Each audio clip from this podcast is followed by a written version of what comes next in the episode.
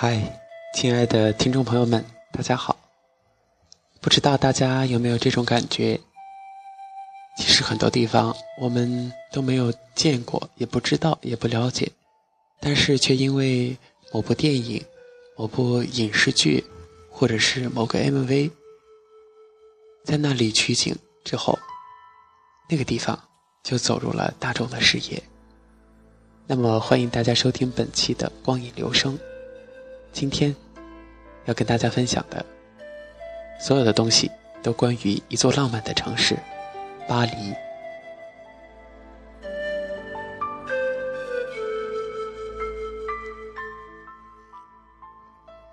提到巴黎，我们都会想到浪漫之都。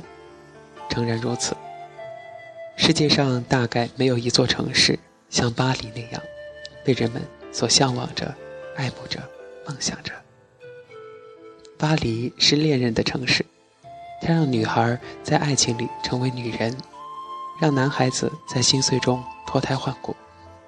它是轻盈的、美好的，带着老照片的焦糖色泽。但置身其中时，你眼中看见的却都是玫瑰般的色彩。宇宙就像是一朵无尽绽放的花朵，星辰都是它花瓣上的泪珠。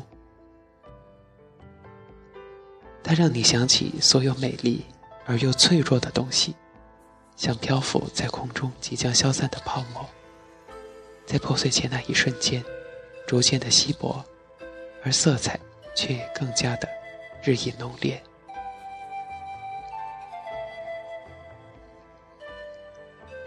我们将永远拥有巴黎，这样的巴黎，其实是美国电影创造出来的虚构城市。美语文化圈在二十世纪初期深受巴黎文化的影响，许多美国大文豪如费兹杰罗、海明威、亨利·米勒等等，他们都曾在这段时间长期居住在巴黎。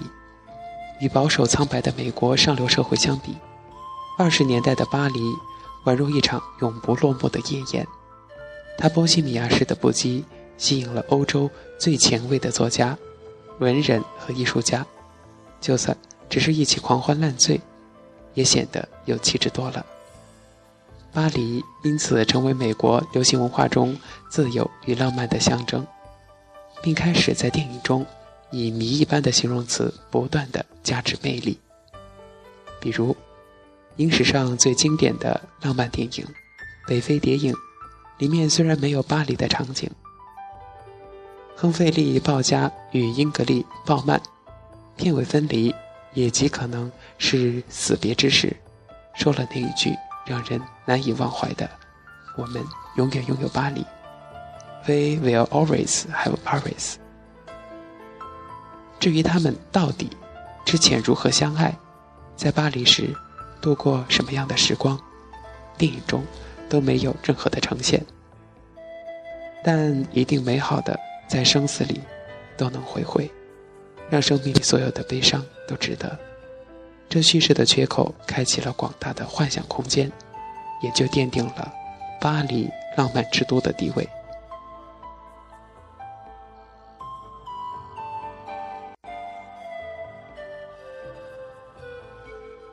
午夜巴黎，这场历时百余年的迷恋，在伍迪·艾伦的《午夜巴黎》中被精彩的再现出来。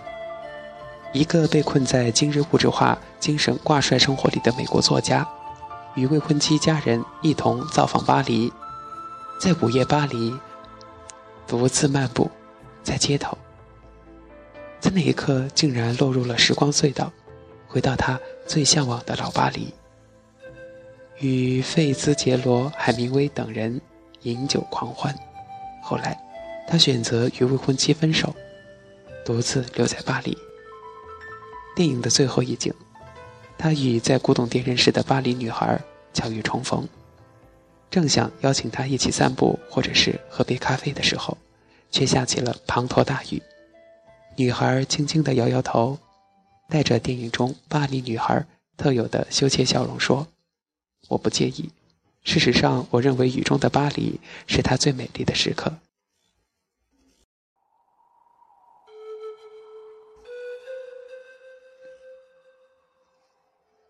我们当然也都没有忘记，在电影一开始，主人公就曾经说过：“你能够想象这个城市在雨中是多么美丽吗？”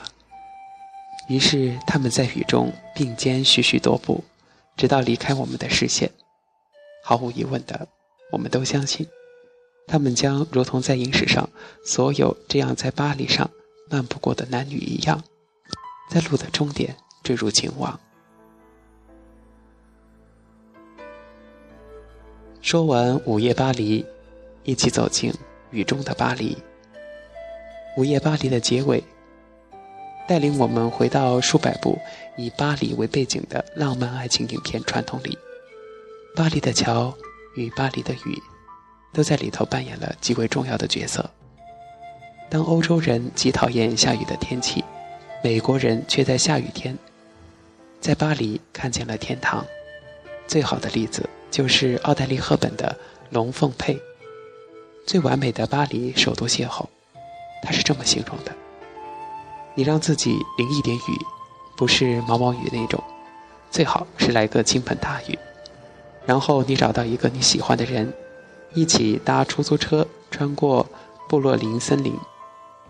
雨是非常重要的，因为雨中的巴黎闻起来最甜美，那是潮湿栗树叶的气味儿。一时间，一个在大雨中也能够欢欣飞舞的城市，一个充满栗树的甜味儿。与穿着湿透了的衣服在狭小汽车后座依偎着的恋人们的城市，就活生生的呈现在我们面前。在巴黎，桥也是一道风景。一九九五年重拍的《金龙凤配》，将女主角莎宾娜的职业从厨师改变成了时尚摄影师助理。一来或许是为了时代感做的修正。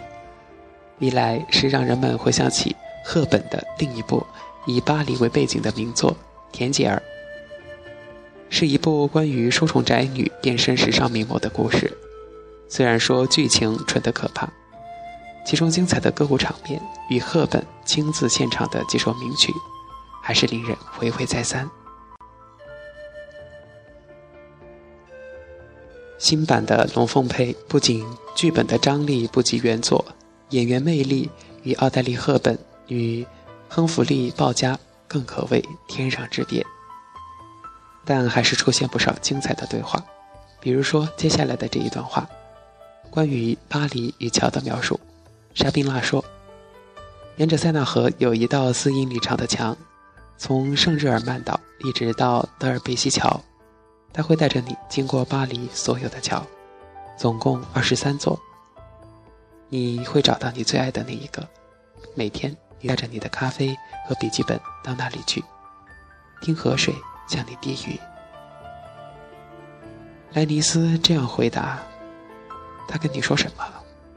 沙宾娜说：“那是我跟河之间的秘密。”沙宾娜只数了塞纳河上的桥。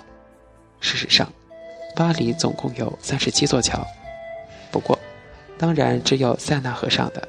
才是人们魂萦梦绕、信仰着爱情的真正的巴黎的桥。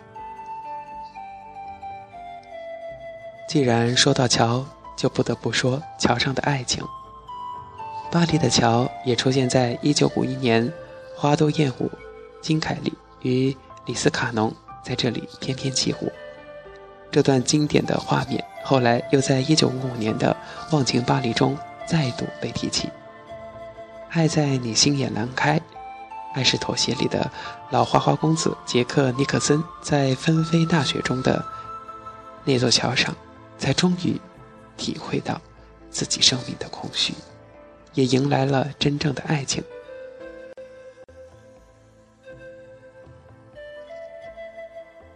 爱在黎明破晓前，续集；爱在日落黄昏时，在火车上。偶遇邂逅的青年男女，九年之后又在巴黎重逢。漫步过巴黎街头后，他们登上游轮，塞纳河上一座又一座桥在他们身上投下阴影，创造了片刻的亲昵。瞬忽间来去的亲密感，比挑逗还要荡漾人心。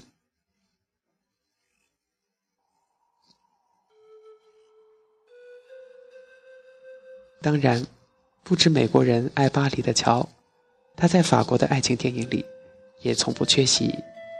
法国前卫电影大师里欧卡霍的《新桥恋人》，号称法国史上耗资最巨的文艺电影，叙述一个出身富裕家庭的画家与迷幻演技后流浪街头，与染有酒瘾的街头表演者陷入情网的故事。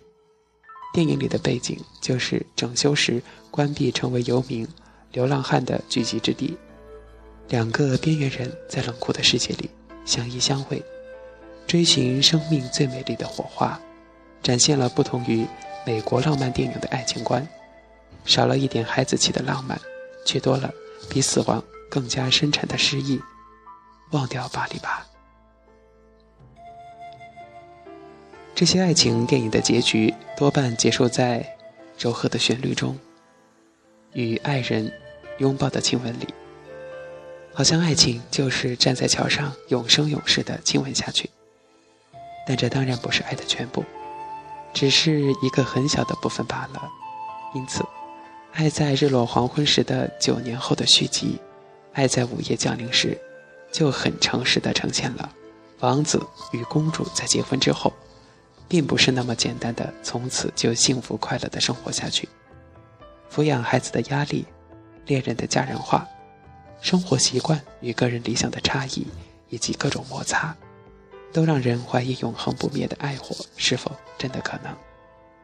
或许时常被忽略的小品电影《忘情巴黎》说的最好：“忘掉巴黎吧，Forget Paris。”虽然在巴黎的那段恋曲，可能是你人生当中。最美好的一段时光，虽然当时的爱火炽烈，令人难忘，最后我们依然只得跟随着那个不堪完美，但在一起总比分开快乐的那个人。一起在家旁边的那一座一点也不浪漫的丑陋的水泥桥上，撑着雨伞躲避酸雨。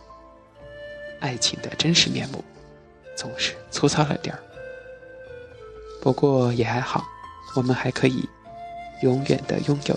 对巴黎的回忆呢？